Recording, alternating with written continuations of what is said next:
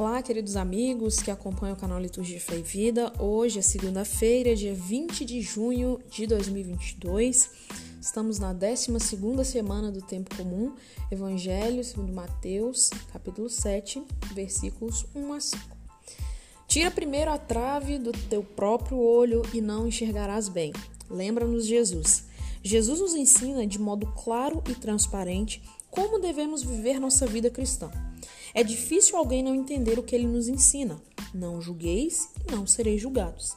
Sereis medidos com a mesma medida com que medirdes. Às vezes, nos colocamos diante dos outros com arrogância, como sabedores de tudo.